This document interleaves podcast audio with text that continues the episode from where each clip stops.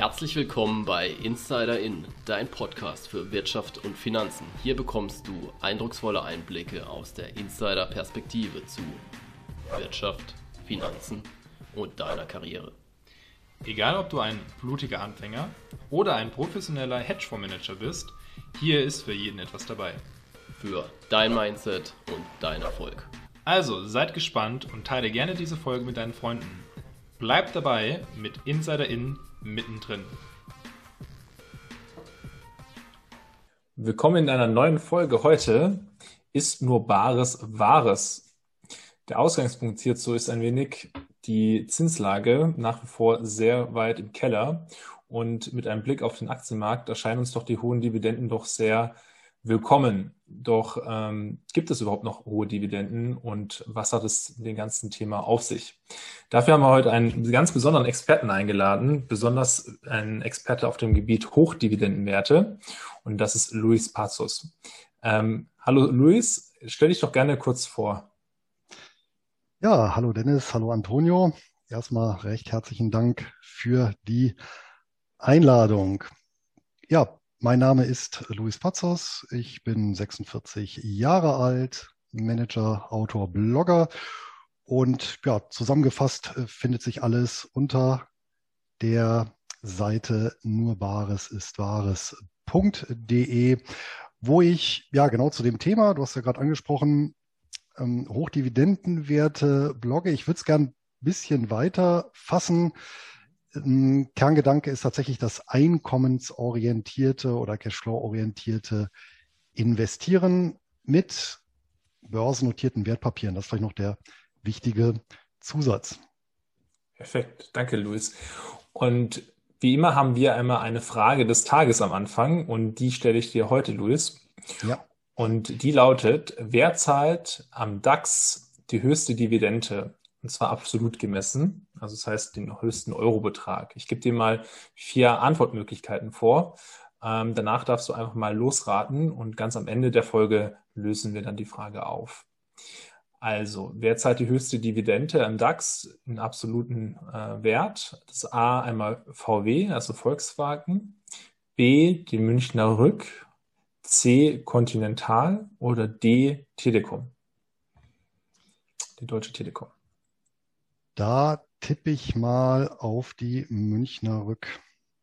Mhm. Okay. Wobei ich tatsächlich dazu sagen muss, da hast du mich tatsächlich etwas kalt erwischt, da ich tatsächlich, was meine Börsenengagements angeht, nahezu ausschließlich außerhalb Europas mich rumtreibe. Also den deutschen Markt tatsächlich gar nicht so im Fokus habe.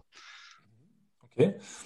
Können wir vielleicht auch näher drauf eingehen nachher, warum du das auch äh, so machst. Aber ähm, wir, wir locken wir mal B ein, die Münchner Rück, und äh, kommen später nochmal darauf zurück. Gerne. Genau. Die Antwort gibt es dann natürlich am Ende der Folge. So, dann vorab noch ein kurzer Disclaimer. Wir geben hier keine Anlageberatung, keine Steuerberatung. Ähm, für eure ähm, Anlage seid ihr verantwortlich und das hier ist quasi nur unsere persönliche Meinung. So, dann würde ich sagen, kommen wir doch zur ersten Frage. mal ganz allgemein gefragt, Luis, ähm, was sind denn Hochdividendenwerte? Also, das ist erstmal kein feststehender Begriff. Ähm, als ich mich selber mit dem Thema beschäftigt habe und dann das Ganze so ein bisschen strukturiert aufbereitet habe, und dann habe ich ja auch ein Buch dazu geschrieben, das habe ich übrigens vorm Blog geschrieben. Mhm. Und da musste ich mir ja für ja, wie soll ich sagen, dass, dass äh, die Wertpapiere, die in dieses Beuteschema passen, äh, zum einkommensorientierten Investieren, dem Kind musste ich ja einen Namen geben. Ja, und mhm. das waren dann eben Hochdividendenwerte. Ne? Also es ist natürlich ja äh, ein, ein, ein keine Schwarz-Weiß-Malerei, sondern natürlich so ein klassisch grauer Begriff. Den kann man natürlich so oder so auslegen. Und ja, für mich sind das eben Wertpapiere, die durch eine ja, überdurchschnittlich hohe äh, Dividendenrendite glänzen. Also mein persönlicher, meine persönliche Vorgabe ist da fünf Prozent plus Kurzfristzins pro Jahr. Da der Kurzfristzins aktuell bei null Prozent liegt, sind, ist das eben diese fünf Prozent Grenze, wobei ich die halt auch nicht als Dogma festlege. Ja, wenn es halt mal 4,9 Prozent sind, ist auch okay. Ja, ähm, und dazu kommt noch, dass ähm, was für mich persönlich auch wichtig ist, eine unterjährige Ausschüttung hinzukommt. Das ist ja in den angelsächsischen Ländern weit verbreitet, in Kontinentaleuropa eher unüblich. Ja, warum? Weil eben in den angelsächsischen Ländern eine weitaus ausgeprägtere Dividendenkultur vorherrscht. Ja, und vielleicht noch eine dritte Besonderheit von Hochdividendenwerten ist, äh, viele Anlageklassen oder Instrumente in dem Bereich, ich denke, da werden wir auch noch drauf eingehen, mhm. unterliegen eben einer besonderen Gesetzgebung oder Regulierung zusätzlich zum jeweils nationalen Aktienrecht.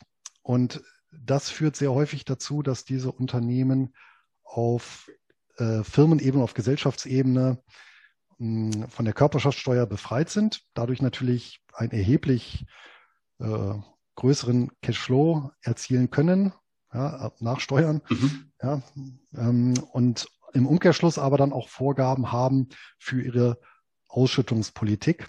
Und das in Kombination äh, führt dann natürlich zu überdurchschnittlich hohen äh, Dividendenrenditen. Also wir haben es hier schon mit gewissen Wertpapiernischen zu tun, was bestimmte Instrumente angeht. Ja, und darüber hinaus gibt es natürlich so auch im Bereich, sag ich mal, der allgemeinen Aktien natürlich äh, Hochdividendenwerte, eben beispielsweise so im Bereich der Energieversorger oder ähm, Tabakunternehmen, ja, mhm. ist auch so ein beliebtes Thema. Aber auch zum Beispiel mit IBM im Bereich der IT oder AppWe im Bereich äh, Pharma. Also äh, gibt schon eine sehr, sehr äh, breite Palette dann auch nochmal an Unternehmen, die ins, sagen wir, ins, ins allgemeine Beuteschema passen, ja, aber ohne eben jetzt zu einem dieser speziellen Instrumente zu gehören. Okay. Dann haben wir jetzt schon einen guten Überblick bekommen. Ähm, wir kommen auch später mit Sicherheit auf die sogenannten Reads oder Reiz zu sprechen. Ähm, kannst du das vielleicht für unsere Zuhörer noch kurz und einfach erklären, was es mit dem Begriff auf sich hat?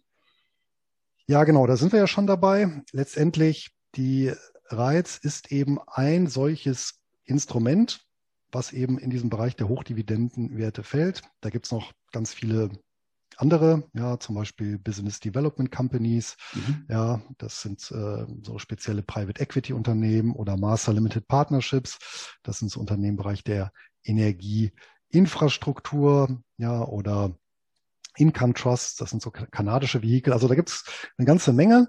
Und äh, vermutlich die weltweit bekanntesten sind tatsächlich die Real Estate Investment Trusts. Und ja, wortwörtlich übersetzt halt Investitionsvermögen in Grundeigentum. Ähm, und im Gegensatz zu den Hochdividendenwerten ist der Begriff tatsächlich rechtlich kodifiziert. Das heißt, wir haben tatsächlich eine oder in sehr, sehr vielen Ländern, ähm, um die 40 weltweit, ja, ein eigenes Gesetz, was eben tatsächlich definiert, was ein Reit sein darf, also beziehungsweise was für Voraussetzungen eine Gesellschaft erfüllen muss, um eben den Reitstatus beanspruchen zu dürfen und zuerkannt zu bekommen. Ja, und der ist okay. in erster Linie gekoppelt natürlich ans Geschäftsmodell, steht im Namen halt drin. Das Unternehmen muss im weitesten Sinne ähm, irgendetwas mit Immobilien zu tun haben. Das ist sehr, sehr weitläufig. Das kann tatsächlich vom Grundstückshandel bis zu komplexen Industrieanlagen alles Mögliche sein. Aber wichtig ist eben gemäß der jeweiligen nationalen Bestimmung, ja, ähm, muss sich das Unternehmen hm, mit, mit äh, Immobilien beschäftigen. Sprich, ähm, in der Regel ist das darüber definiert, dass ein bestimmter Prozentsatz des ähm, Vermögens der Gesellschaft immobil veranlagt sein muss, ja, also mhm. aus Gebäuden oder Grundstücken bestehen muss. Ähm, und oder, das variiert so ein bisschen, ja, der bestimmte Anteil vom Umsatz durch ähm, oder müssen dann eben Mieterträge sein oder Verkaufserlöse aus eben Immobiliengeschäften. Ja, das grenzt das Ganze dann so ein bisschen ein.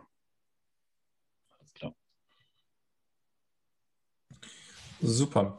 Was mich noch interessieren würde, wenn wir jetzt gerade auf das Thema Hochdividendenwerte eingekommen sind, äh, so eingegangen sind und auch mit dem Thema REITs, ähm, wie bist du denn damals auf dieses Thema gekommen und wie hast du dich da so ein bisschen reingefuchst? Ja, ich bin letztendlich auf die Reiz gekommen über die Hochdividendenwerte. ich war so ein bisschen in der Neuorientierung meiner persönlichen Anlagestrategie Anfang der 2000er Jahre und bin dann eben durch Zufall über ein UBS-Zertifikat gestolpert, was das bezog sich seinerzeit, das war glaube ich 2002, ja, ähm, auf kanadische Income Trusts. Und ja, nie gehört den Begriff, aber neugierig wie ich war, habe ich da eben mal nachgeschaut und dann eben festgestellt, dass das ist eben auch ein Instrument, eben ein kanadisches Instrument, hm, welches eben ja bestimmte Wertpapiere oder bestimmte Firmen ähm, beinhaltet, äh, die eben ja sich auch dadurch auszeichnen, dass sie eben auf, auf äh, Unternehmensebene von der Steuer befreit sind und im Umkehrschluss eben einen bestimmten Anteil ihres Cashflows ausschütten. Und was bei Kanada eben noch eine Besonderheit ist, das ist das Land mit äh, zumindest prozentual den meisten Monatsausschüttern. Also dort gibt es eben viele Unternehmen, die eben in dieser Rechtsform des Income Trusts sind und monatlich ausschütten. Ja, das sind auch tatsächlich äh, Rentnerpapiere im wahrsten Sinne des Wortes. Ja, das, äh, die gelten nämlich dann auch als so zertifiziertes Altersvorsorgevermögen in in Kanada und ja, befinden sich sehr häufig eben in Rentnerhand. Und das fand ich irgendwie sehr faszinierend, ohne den Begriff seinerzeit zu kennen, äh, der heute ja, in vieler Munde ist, nämlich passives Einkommen. Ja, ähm, äh, war aber das Konzept dann auf einmal für mich da präsent. Ja, also auf der einen Seite habe ich eben die Möglichkeit, ja, irgendwo einer Arbeit nachzugehen und da eben monatlich bezahlt zu werden und ja, wenn ich eben in diese Income Trust investiere, dann bekomme ich eben monatlich ein Kapitaleinkommen. So, und das war für mich so, das, das hat mich irgendwie gefangen, ja, auch diese, diese unterjährige Ausschüttung, diese monatliche Ausschüttung. Und dann habe ich einfach mal so weiter nachgeforscht, ja, was ist denn, oder gibt es in anderen Ländern ähnliche Instrumente? Und dann bin ich natürlich über kurz oder lang über die Reiz gestolpert, ähm, bieten sich natürlich auch ja für ein entsprechendes Modell sehr gut an. Ja, ähm, einfach aufgrund der Tatsache, äh, weil natürlich Immobilienvermietung per se sehr Cashflow-orientiert ist. Und ja, von daher habe ich dann auch nach und nach mein Portfolio mit äh, Reiz bestückt. Finde ich sehr spannend. Das habe ich auch nicht gewusst, dass äh, sozusagen Kanada bzw. kanadische Rentner sozusagen die Vorreiter von passivem Einkommen war. aber es, ja. aber sehr, sehr, sehr spannend. Wahrscheinlich hast du dann 2002 auch ähm, bisschen die Strategie umge, umgelegt oder eben neu gesucht im, im Rahmen der Dotcom-Blase. So habe ich das ein bisschen jetzt rausgehört. Ja, die hat mich nämlich äh, nicht oder nur zum ganz kleinen Teil erwischt. Von daher hm, genau, äh, hatte ich dann auch die Möglichkeit, äh, mich da neu zu orientieren und auch das Interesse nicht verloren. Also ich kann mich noch gut an die Zeit erinnern, mhm. ähm, so um die Jahrtausendwende, da waren es ja wirklich sehr viele äh, Menschen, die sich dann neu für die Börse interessiert haben. Mhm. Aber eben durch diesen tiefen Fall, ich meine, muss man sich halt auch vor Augen führen, äh, ne, der DAX in der Spitze von 2000 bis 2003 dann um äh, 70 Prozent etwa gefallen. Viele neue Markttitel, komplett äh, Ausfälle, ja, ähm, Komplettverluste. Ja, und das hat natürlich dann die Aktienkultur auch nochmal gebeutelt und äh, dann auch nochmal die Aktionärsquote schön nach unten gedrückt. Die ist ja noch über lange Jahre konstant geblieben und jetzt erst, ja, ich glaube so letztes Jahr wieder ein bisschen nach oben gegangen. Äh, dieses Jahr dann jetzt in den ersten Monaten auch nochmal ein bisschen steiler hoch. Äh, mal gucken, ob das ein gutes oder ein schlechtes Zeichen ist, ja. Aber tatsächlich war es eben so, äh, ich muss auch sagen, ich hatte, ich hatte ein Stück weit eben satt, ähm, dieses, äh, wie soll ich sagen, diese, diese Strategie ausprobieren und Strategieschwenks. Ja? Also ich hatte in den Jahren davor natürlich auch viel gelesen und ähm, äh, da gab es natürlich so Finanzblogs äh, in, in dem Sinn nicht, sondern typischerweise ja, war das dann auch viel über Mundpropaganda, dass man sich dann eben, oder über Verlage ist man da gegangen, dass man dann äh, ja, sich dann eben Bücher bestellt hat zu Finanzthemen und die dann gelesen hat. Und ja, äh, der Punkt war aber der, dann, dann, dann hat man natürlich ein Buch gelesen, fand das alles super, was da drin steht, leuchtete auch ein, ja, hat das eben ausprobiert und ein halbes Jahr später hat man es wieder ein bisschen umgeschmissen, ja, weil dann hat man wieder ein neues Buch gelesen, was, was auch wieder sehr gut klang, ja, und irgendwo war dann tatsächlich, war ich dann Anfang der 2000er auch so ein bisschen müde davon und ja, ähm, ist, glaube ich, bei jedem Anleger so, der so ein bisschen auf der Suche nach seinem Ding ist. Ja, und äh, ja, dann, dann gibt's halt diesen, diesen Moment, wo man dann auf irgendwas stößt und sagt, ja, genau das ist es. Und das war's dann auch für mich. Und seither bin ich dann eben dieser einkommensorientierten äh, Geldanlage ähm, treu geblieben. Also im Prinzip das ein Stück weit, was man tatsächlich im angelsächsischen Kulturkreis Income Investing nennt. Äh, da geht's halt einfach nicht nur stumpf um, um, um irgendwie Dividende, sondern tatsächlich, dass dieses Einkommenskonzept im Vordergrund steht und dann, dass man eben auch nicht ähm, beispielsweise äh, sich rein an, an irgendwelchen Depotvolumina äh, festhält, sondern eben auch den Fokus hat auf ein ja, ähm, möglichst konstantes oder schwankungsarmes monatliches äh, Einkommen, mit dem man dann eben auch fest kalkulieren kann. Mhm. Ja, besonders sehr spannend ähm, in Bezug, weil du auch gerade gesagt hattest, deine, deine Anlagestrategie neu ausgerichtet und jetzt auch zum Beispiel eben Income Investing sozusagen als, ähm, sage ich mal, übergreifendes ähm, Konstrukt. Vielleicht kannst du ein bisschen drauf eingehen, wie jetzt dein Portfolio aussieht, beziehungsweise wie hast du das aufgebaut? Also hast du dich dann zum Beispiel fokussiert, zum Beispiel, was mir jetzt einfällt, irgendwie ähm, zum Beispiel Lebensmittel werden ja auch immer nachgefragt, also so in diesem Bezug, dass du sagst, es ist relativ schwankungsarm, ähm, beziehungsweise auch generell, wie ist so deine Strategie? Ähm, genau, vielleicht kannst du so ein bisschen drauf eingehen, äh, wie du sozusagen dein Portfolio jetzt aufgebaut hast, so über die Jahre mhm. hinweg. Also wenn wir das reine Wertpapierportfolio betrachten, dann muss man natürlich sagen, dass ich über die Jahre immer ein bisschen Risiko rausgenommen habe. Also mhm. ich teile das für mich tatsächlich ein einmal in einen Defensivbereich und einen Offensivbereich. Und in den Defensivbereich, das ist man jetzt natürlich wieder bei so einer sehr speziellen Anlageklasse, ähm, da dominieren tatsächlich ja, ähm, kanadische und US-amerikanische Preferred Shares. Wortwörtlich übersetzt Vorzugsaktie. Ja, es trifft den Kern aber nicht. Wenn wir es mit einem deutschen Finanzinstrument vergleichen, dann geht das so ein bisschen in die Richtung von Genussschein. Und diese Genussscheine im ähm, jenseits des Atlantiks, die werden ähm, sehr häufig erworben, schon seit vielen Jahrzehnten von vor allem institutionellen Investoren, sowas wie Pensionskassen oder Pensionsfonds, die eben selber laufende Zahlungen haben. Warum? Weil ich dort ein ja, relativ attraktives Rendite-Risikoprofil habe und vor allem äh, es gibt da nochmal bestimmte Papiere, die sogar per Gesetz über eine ähm, Deckungsquote verfügen. Ne? Mhm. Und das ist tatsächlich so für mich, das, das macht für mich mein, mein Defensivbereich aus. Ja, das heißt, der schwankt dann von den ab, abhängig von den aktuellen äh, äh, Börsenkursen und damit von, vom Gesamtportfolio. Aber so zwischen 40 und 50 Prozent sind das mittlerweile. Mhm. Ja, wobei ich dann auch sage, bei 50 Prozent, dann bin ich da auch irgendwann an der Grenze erreicht. Äh, mehr soll das dann nicht werden. Ich denke, so eine Defensiv zu Offensiv äh, Verteilung 50-50, das kann man dann auch weiter bis ins hohe Alter aufrechterhalten.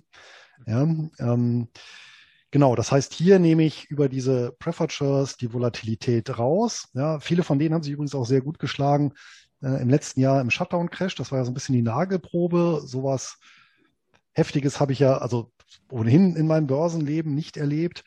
Ja, aber ähm, der, der Vorteil war eben auch, ich konnte eben diesen defensiven Anteil und das Defensivportfolio dann eben ja, testen auf die Defensivqualitäten. Ja? Und ähm, weitgehend konnten die tatsächlich erfüllt werden. Dann konnte ich so ein bisschen nachjustieren, um das äh, noch ein bisschen besser festzuzurren. So, das ist der eine Teil und dann der Rest, das Offensivportfolio, ja, oder der offensive Portfolioanteil, der teilt sich dann tatsächlich so auf in etwa, also ganz grob im Daumen gepeilt, ein Drittel Real Estate Investment Trusts, ja, ähm, ein Drittel ähm, andere Instrumente, wie eben zum Beispiel besagte Business Development Companies oder MLPs, ja, oder auch ähm, Wandelanleihen, zum Beispiel auch ein sehr interessanter Bereich, ja.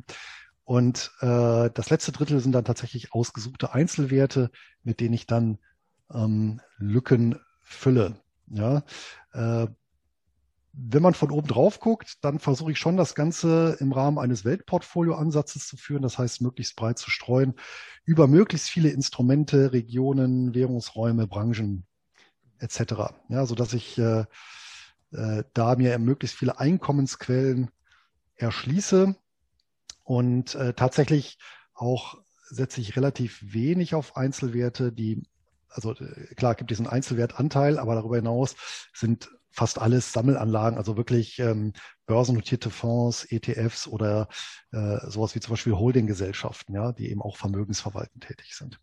Ja.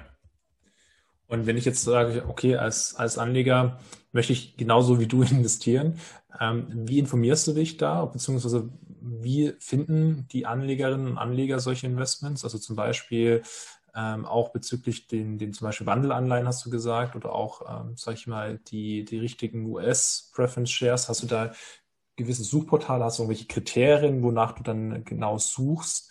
Wie gehst du da vor? Ja, tatsächlich, äh, der erste Punkt ist natürlich, im deutschsprachigen Raum sind die Themen natürlich rar gesät, muss man fairerweise sagen. Mhm. Ähm, da kann ich äh, uneingeschränkt natürlich äh, meine Seite empfehlen.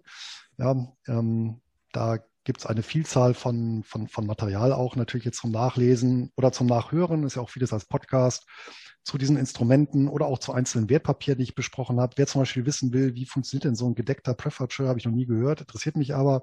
Mhm. Habe ich zum Beispiel auch auf meinem Blog, ich glaube zwei Stück insgesamt über die letzten äh, Jahre besprochen.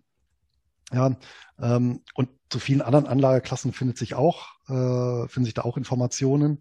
Mhm. Ähm, wer äh, da das Ganze ein bisschen strukturiert in Kurzform aufbereitet haben möchte, der kann dann gerne mein Blog-Telegramm abonnieren, also mein Newsletter.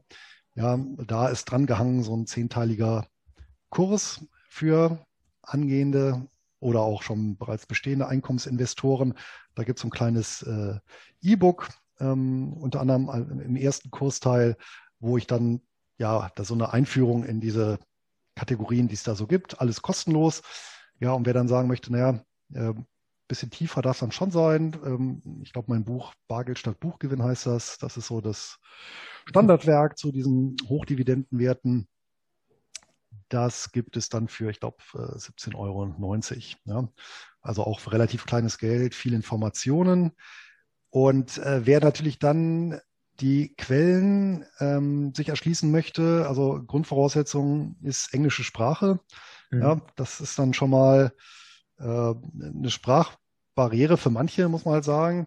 Ähm, ja, geht aber halt nicht anders, weil halt die Masse an Informationen zu den Themen sind dann doch irgendwo Fachportale, äh, die aber halt in englischer Sprache sind. Ne? Das ist dann halt eben in Kanada, ähm, USA, Australien, Singapur, Hongkong. Also das ist tatsächlich dann äh, ja Finanzweltsprache Englisch, muss man sagen. Ja. ja. Ähm, dafür eine gute Anlaufstelle sind häufig die Börsen, gerade die australische und die kanadische Börse. Die haben äh, sehr ausdifferenziertes ähm, Portal, was auch eben in Bereitstellung von Informationen angeht. Zum Beispiel alle australischen Real Estate Investment Trusts sind da gelistet auf der australischen Seite, auf äh, Börse auf einer eigenen Seite.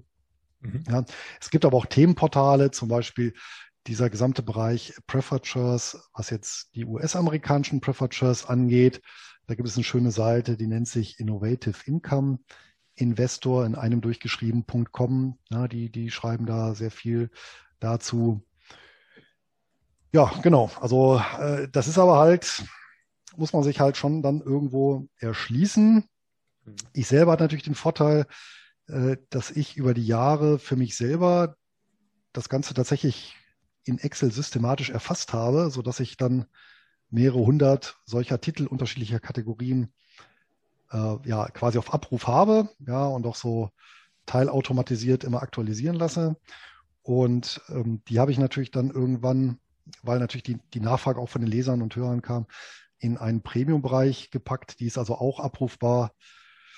Kostenpunkt sind äh, Jahresabo 99 Euro, verlängert sich auch nicht automatisch, gibt noch viel, viel andere Informationen, ähm, kostenlose Videos in dem, in dem Premium-Bereich. Also das wäre dann tatsächlich so etwas, so was hätte ich mir 2002 tatsächlich gewünscht. Mhm. Und ich glaube, es sind aktuell 700 unterschiedliche Titel, die ich äh, dort hinterlegt habe, mit Kurzbeschreibung, den wesentlichen technischen Daten, weiteren Informationen, ähm, ja, und wo die gehandelt werden können, unter welchem Kürzel etc. pp. Klingt sehr gut. Ja, dann kann ich auch nur empfehlen, dass unsere Zuhörerinnen und Zuhörer mal da vorbeischauen und sich auch da gerne mal äh, ein bisschen umschauen, was es da für, für Werte gibt, ähm, was du da zum Beispiel sehr besonders interessant findest. Ähm, was ich mir auch noch ein bisschen so stelle, ist, ähm, würdest du empfehlen, für solche Assets irgendwas Bestimmtes dir anzuschaffen? Also ich denke jetzt gerade irgendwie Richtung Depot oder ähnliches. kann das jeder ganz normal handeln oder würdest du das irgendwie anders empfehlen? Wer den Ansatz dann doch etwas breiter und tiefer fahren möchte, sage ich mal so, der kommt nicht umhin, tatsächlich sich mit der Depotfrage auseinanderzusetzen. Und das liegt halt einfach daran, hm, ich bin im Jahr 2002, als ich meine besagte Strategie umgestellt habe, äh, tatsächlich ins Ausland umgeschwenkt, ähm, allein aufgrund der Tatsache, dass bestimmte Börsen damals nicht über deutsche Online-Broker handelbar waren. Ne? Also zu, oder halt äh, zu völlig, völligen Mondpreisen. Ja. Zum Beispiel eben Toronto war so ein Fall, war bei den wenigsten Brokern, ich glaube bei, bei keinem deutschen Broker angebunden und das war auch einer der Gründe für mich, mich im Ausland umzusehen. Und mhm. äh, da gab es dann eben Broker, wo das eben problemlos möglich war. Damals auch noch zu relativ hohen Kosten. Mittlerweile ist das ja alles über die Jahre eingedampft worden. Aber nach wie vor ist es tatsächlich so, ich habe bei deutschen Brokern, also bei den Standardbrokern hierzulande, egal ob online oder offline, ähm, mehrere Herausforderungen. Erste Herausforderung ist, nach wie vor gibt es viele Broker, die an bestimmte Börsen nicht angebunden sind. Ja? Also zum Beispiel eben Singapur komme ich bei manchen Brokern nicht dran. Ja? Das zweite ist, manchmal sind die Börsen angebunden, aber die Wertpapierauswahl ist eingeschränkt. Beispielsweise gibt es einen Broker, da haben sich auch Leser beschwert von mir, weiß ich, äh, in Deutschland, beliebter Broker, da war es phasenweise eben möglich, US-Werte zu handeln, mhm. aber eben nur Aktien, äh, Real Estate Investment Trusts waren aus dem Handel rausgenommen, aus welchem Grund auch immer. Ja, das ist der mhm. zweite Punkt. Der dritte Punkt, oder eng damit zusammen ist, da muss natürlich schon auf die Kosten gucken. Ja, also äh, bei manchen Brokern ist halt eine, eine Australien-Order dann eben sehr, sehr teuer. Wenn ich dann eben 40, 50 Euro oder australische Dollar für die Order auf den Tisch des Hauses lege, dann lohnt sich das eben erst ab einem Auftragsvolumen von 4, 5, 6.000 australischen Dollar. Ne? Ja. Ähm, und der nächste Punkt ist, und da äh, ist es um die deutschen Broker leider auch nicht immer gut bestellt, Thema Quellensteuer. Ja, wann immer ich ja ausländische Papiere im Depot habe, dann, und die schütten mal was aus, ja, ist jetzt nicht auf Hochdividendenwerte beschränkt, sondern gilt jetzt eigentlich für jeden Wert, der ausschüttet, habe ich eben das Thema, wenn was ausgeschüttet wird, verbleibt eben ein Anteil, ein kleiner Anteil im Land. Ja, ähm, bei der Zahlstelle, also zum Beispiel eben bei einem US-amerikanischen Papier was ausschüttet, ja, dann äh, bleibt eben eine Quellensteuer in den USA. Das kann ich in der, Gegen, äh, in der Regel gegenrechnen gegen die Abgeltungssteuer hierzulande. Macht auch der Broker alles automatisch. Aber es gibt tatsächlich viele Broker, die falsche Quellensteuersätze anwenden oder aber, ja, was heißt falsch, ist nicht ganz korrekt. Ähm, die haben eben beispielsweise die Papierlage intern nicht so aufbereitet, dass die eben die reduzierten Quellensteuersätze, die es gibt und die möglich sind, äh, zur Anwendung kommen, so dass ich dann eben nie, äh, zu viel Quellensteuer bezahle, die ich mir dann zwar wiederholen kann, theoretisch, aber das eben über ein sehr aufwendiges bürokratisches Verfahren. Da hat eben keiner, also ich zumindest habe keine Lust drauf. Ich, ich kenne auch niemanden, der Lust auf sowas hat. Ja, und somit ist das natürlich auch ja problematisch. Also ich muss schon oder ich sollte darauf achten, dass die Länder, in denen ich handle oder von denen, wo ich, oder die Börsen, äh, von denen ich dann eben Aktien kaufe oder Wertpapiere kaufe, dass die dann auch einer korrekten Quellensteuer unterliegen. Ja, das ist dann schon wichtig. Und speziell als Einkommensinvestor natürlich, wenn ich also schon einkommensorientiert vorgehe. Mittlerweile gibt es ja auch den einen oder anderen Broker, der Negativzinsen auf das Depotverrechnungskonto erhebt. Das wäre natürlich dann auch äh, etwas, was äh, sich natürlich von selbst irgendwo verbieten würde. Ne? Also es gibt schon so ein paar Punkte, und ja, von daher äh, decke ich meine Strategie eben mit einem Auslandsbroker ab, allerdings mit deutscher Kundenbetreuung, ähm, konkret seit vielen Jahren eben CupTrader. Die sitzen ja in Düsseldorf. Das heißt, da habe ich auch immer deutschsprachige Ansprechpartner, wenn mal was ist. Und ähm, das Depot selber wird aber in Irland geführt und da habe ich eben genau diese ganzen Einschränkungen nicht. Ich habe, glaube ich, weltweit 120 Börsen und wirklich äh, sehr, sehr günstige Handelskurse. Ja. ja. Ich kann auch nur empfehlen, auch nochmal auf deiner Seite zum Beispiel vorbeizuschauen. Da hast du auch, glaube ich, äh, die paar Depotbanken aufgelistet, auch mal ein bisschen verglichen. Ich glaub, Klar, Genau. Ja, ich habe auch ähm, äh, vielleicht auch noch ganz, ganz interessant, wer jetzt sagt, oh, ich möchte jetzt nicht gleich so in die Vollen gehen. Ich habe auch mal ähm, sowohl für ETFs als auch für Einzelwerte ähm, so ein Blitzdepot aufgesetzt bei zum Beispiel Trade Republic. Ja, mhm. und äh, äh, das bespare ich auch so weiterhin so als als laufendes Experiment. Und das ist eben so ein ähm, Beispiel, äh, wie man ans Thema eben rangehen kann. Äh, ganz ganz niederschwellig. Ja, das Depot ist schnell eröffnet. Äh, zeichnet sich ja auch aus durch extrem niedrige Gebühren, beziehungsweise die Sparverträge oder Sparpläne sind ja sogar unentgeltlich. Ja, und auch da kann ich mir wirklich mit Einschränkungen, aber auch ausdifferenziert eben ein einkommensorientiertes Depot zusammenstellen. Da habe ich jeweils zwei äh, oder also jeweils einen Artikel für ETF einmal und ein anderes Mal für Einzelwerte auch bei mir frei ähm, les- und hörbar auf dem Blog. Perfekt. Und jetzt nochmal vielleicht aus der anderen Perspektive betrachtet, so ein bisschen ähm, Risiko. Ähm, worauf sollten Anleger Anlegerinnen besonders beim Kauf achten? Ähm, hast du selber irgendwelche Kriterien, wo du sagst, Mensch, ähm, das klingt alles ganz gut, die schütten sehr viel aus, aber trotzdem würde ich die auf keinen Fall kaufen?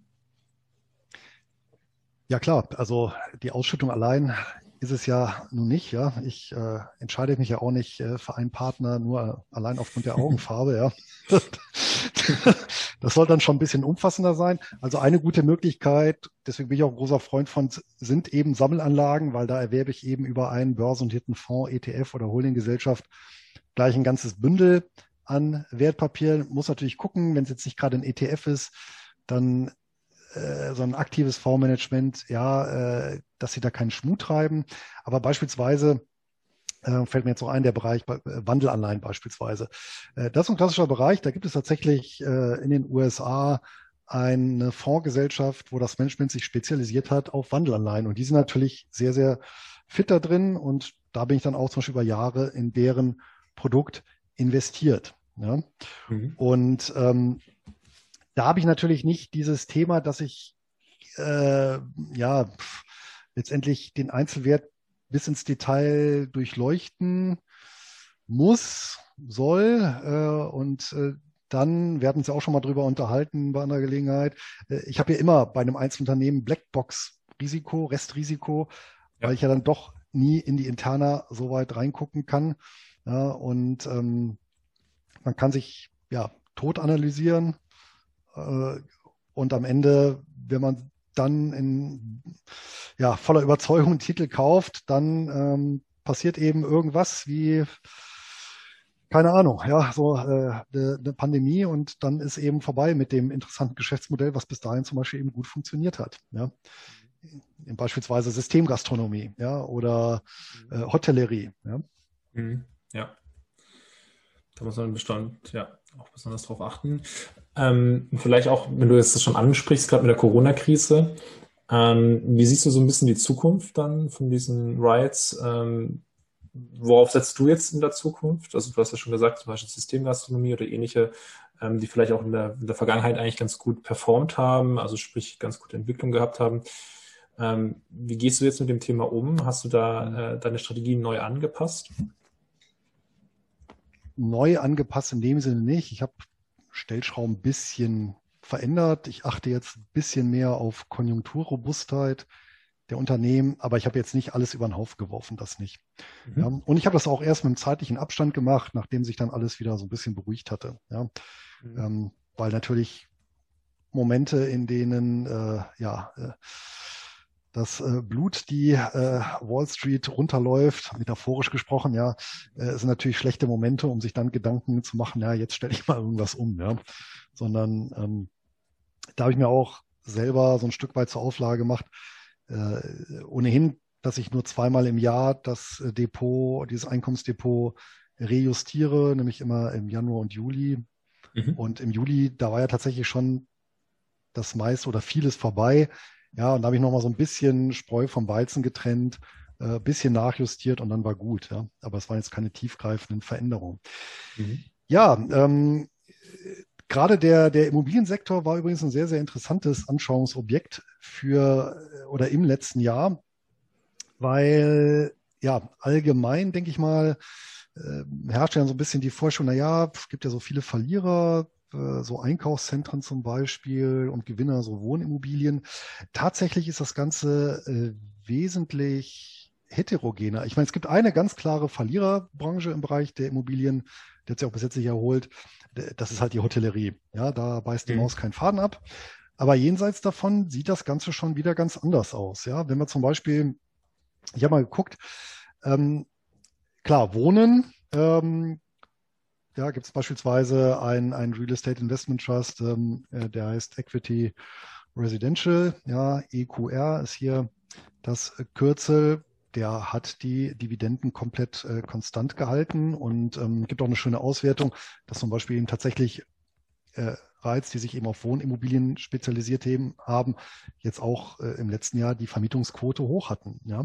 Mhm. Aber ähm, anderes Beispiel für Wohnimmobilien, die ganz ordentlich haben federn lassen müssen, aber sich dann auch wieder rasch erholt haben, war, war zum Beispiel so der ganze Bereich betreutes Wohnen. Da gibt es einige sehr interessante Real Estate Investment Trusts. Einer davon, den ich selber im Depot habe, gilt übrigens auch eben für Equity Residential. Ne? Also Achtung, Interessenskonflikt potenziell.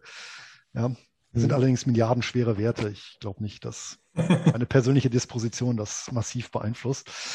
Ja, aber anderer Wert, zum Beispiel Omega Healthcare, mhm. ähm, die ähm, verwalten halt äh, über 900 ähm, ja, so betreute Wohnanlagen oder Anlagen für betreutes Wohnen, haben auch kein Betreiberrisiko, haben sie ausgegliedert.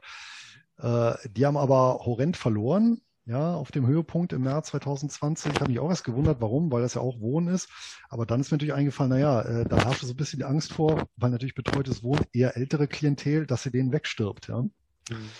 Ja, haben sie aber dann auch erholt und die haben auch durchgängig äh, Dividende gezahlt und äh, auch nicht gesenkt. Ja? Also auch in diesem Katastrophenjahr 2020 nicht. Weiter geht's mit Gewerbeimmobilien. Haben auch die gesagt, oh ja, alles, was so Büro ist und, und ähm, sonstige Gewerbeimmobilien.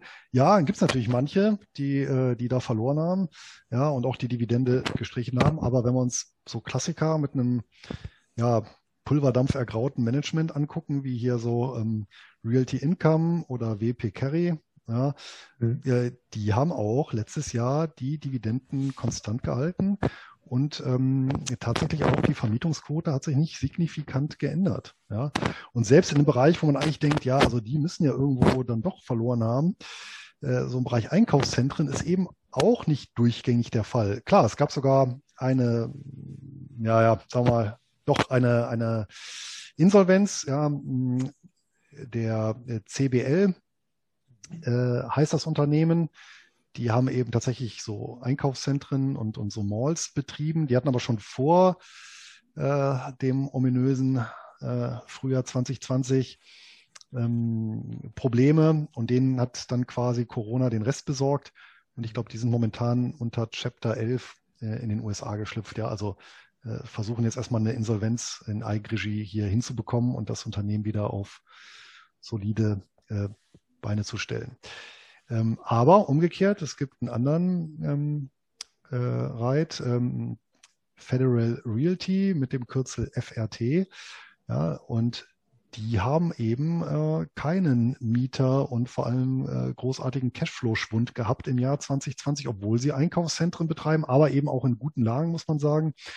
Und die haben auch die Dividende konstant gehalten. Ich glaube sogar gegen Jahresende wieder gesteigert. Also sehr, sehr ausdifferenziertes Bild und ähm, weil du gerade nochmal die Gast Systemgastronomie angesprochen hast, mhm. äh, gibt es übrigens viele schöne Investitionsmöglichkeiten in Kanada. Da ist tatsächlich sehr häufig so, dass so Systemgastroketten börsennotiert sind. Und da hat tatsächlich der äh, das letzte Jahr gezeigt, wie äh, ja wie das auseinanderfallen kann, weil es gibt zwei Unternehmen, ähm, die machen dort genau dasselbe, nämlich äh, im Wesentlichen Pizza. Ja, die, die einen tatsächlich, also große Ketten in Kanada. Die eine heißt Boston Pizza, die andere heißt äh, etwas einfallsloser äh, Pizza Pizza. Ja, und die einen machen eben stationäre Gastronomie und die anderen fast ausschließlich Liefergastronomie. Ja?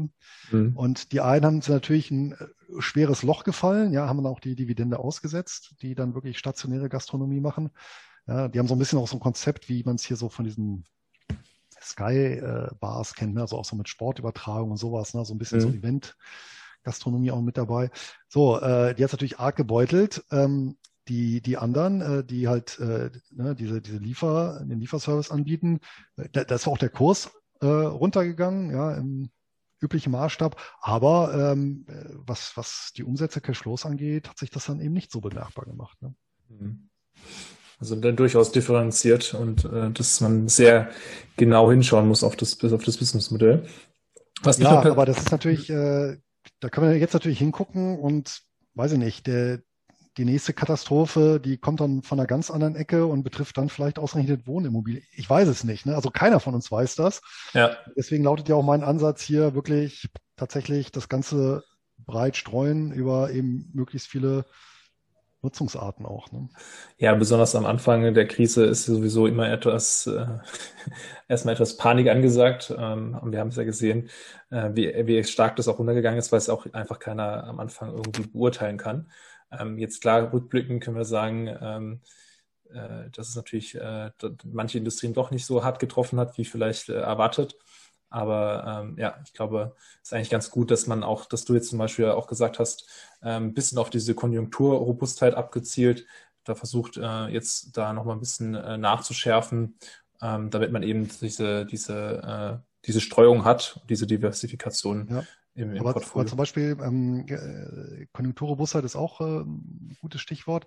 Typischerweise konjunkturrobust sind übrigens auch äh, über viele Jahrzehnte übrigens Kinos. Mhm. Klammer auf gewesen, Klammer zu. Ja.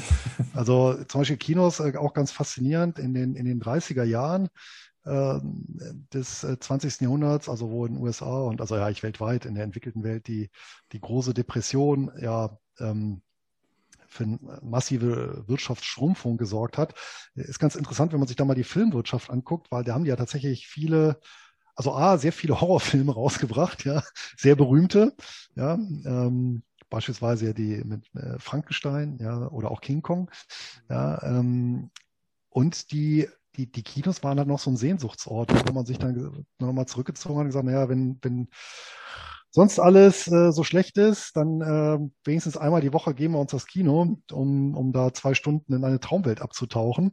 Mhm. Ähm, ne, das wäre natürlich auch sowas, was klassischerweise konjunkturrobust ist, aber dann kommt eben auch so eine Situation wie letztes Jahr, dann, dann ist dann eben auch Essig mit dieser speziellen Konjunkturrobustheit, ja. Mhm. Ähm, oder eben Netflix kommt um die Ecke und die Leute sagen, naja, warum soll ich ins Kino gehen? Ne? Also ich gucke es mir lieber zu Hause an. Ja, ja, ja das stimmt. Kann ich natürlich persönlich nicht nachvollziehen, aber gut. Ich glaube, der einzige Kinobetreiber, der noch ein bisschen profitiert hat in den letzten Monaten, war wahrscheinlich dann AMC. ähm, ja. Bisschen vom Hype. ähm, was mich persönlich noch interessiert, bevor wir zum Inside Special gleich kommen, ähm, du hast ja ein, ein Buch oder mehrere Bücher geschrieben. Ähm, wie bist du zu dem Thema gekommen? Ja, tatsächlich lebt man ja immer so ein bisschen in seiner Blase vor sich hin. Und ähm, ich habe aber das Glück, ich habe äh, einen äh, guten Freund, den äh, Michael Faupel, der auch sehr lesenswerten Blog übrigens betreibt zum, also auch Finanzblog, aber mit einem anderen Schwerpunktsetzung, der heißt ethische Rendite. Ja, wenn er dann zuhört, schönen Gruß an dieser Stelle. Und äh, das ist einer, mit dem ich mich eben auch seit vielen Jahren auf Augenhöhe äh, austausche, auch zu Finanzthemen. Das ist ja auch nicht immer so ganz einfach im Freundeskreis. Ja. Mhm. Und äh, der hat, also ist ja auch schon ja, logischerweise Jahre her, muss so 2014, 2015 gewesen sein, dass wir uns natürlich auch über solche Themen unterhalten haben, wie eben Real Estate Investment Trust oder auch die anderen Instrumente, die ich genannt habe. Und er meinte dann, ja, äh, warum ich da nicht mal ein bisschen was zu Papier bringe, äh, fände er auch spannend und äh, äh, obwohl er da auch gut bewandert ist und dass er teilweise Sachen, die er noch nie gehört hätte. Ja, und da ist mir eben erstmal so aufgegangen, ja, stimmt, gibt's ja nichts dazu. Ne? Und dann auch mal so im, in den äh, Online-Buchverkaufsläden nachgeguckt. Äh, ja, zu, dem, zu den Themen gab es so in dieser, also konzentriert gar nichts, ja, zu, zu einzelnen Sachen wie zum Beispiel Real Estate Investment Trust gab es dann aber nur sowas wie akademische Arbeiten. Ich meine, das heißt nur, also die haben natürlich auch ihre Berechtigung, aber dann ging es dann eben äh, zur Besteuerungs- äh, weiß ich nicht, äh, zur Substanzbesteuerung bei, bei, bei Real Estate Investment Trust oder keine Ahnung, also so wirklich Fachpublikationen ja. akademischer Natur. Ja, ähm, und ja, dann habe ich gesagt, naja, dann setze ich mich halt hin und ich glaube, über so ein Jahr habe ich gebraucht, immer so jeden Tag ein bisschen. Und dann war das Manuskript fertig und dann beginnt ja die eigentliche, äh, wie soll ich sagen, äh, Sisyphus-Tour eines Autoren, nämlich einen Verlag suchen, ja, wenn man denn einen sucht und nicht selber publiziert, ja, über irgendeine Plattform. Ja, aber ähm, tatsächlich hat es dann mit dem Finanzbuch geklappt, äh, Finanzbuchverlag geklappt in München. Ähm, ist ja, glaube ich, der größte deutsche Verlag für, Verlag für Finanzliteratur. Und da freuen wir uns äh, jetzt auch noch Jahre später äh, beide drüber. Ne? Also sowohl der Verlag als auch ich, weil der Titel ist ein richtiger Longseller geworden, Standardwerk zu dem Thema. Und das freut mich natürlich ganz besonders. Sehr cool.